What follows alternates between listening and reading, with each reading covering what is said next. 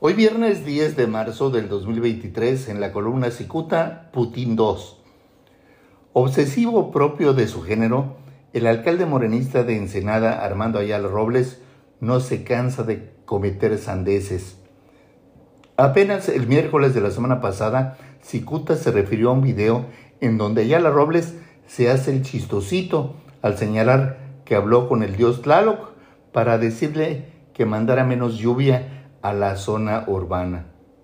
Justo ese miércoles por la mañana, el frágil Armando asumió la absurda postura de amenazar a los empresarios que el domingo 26 asistieron a la marcha de la ternurita.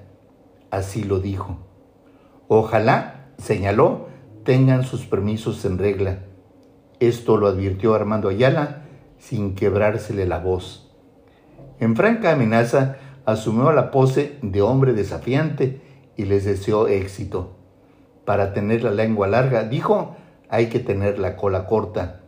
Esto lo señaló a aquellos que participaron en la marcha. Ay, mana Vladimir, se puede decir. Ya estate quieta, respondió. En otro tema visionario, agorero de lo que acarrearía el regreso del neoliberalismo, el presidente de México Andrés Manuel López Obrador parece atrapado en su intento de preservar la continuidad de su proyecto. Y es que el presidente es incapaz de ocultar su desgaste físico y su frustración por el avance de sus adversarios.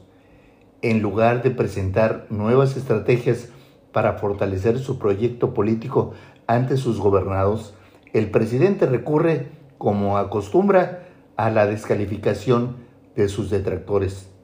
Igual culpa a los anteriores gobiernos que machaquen acusar a los medios de comunicación de complicidades.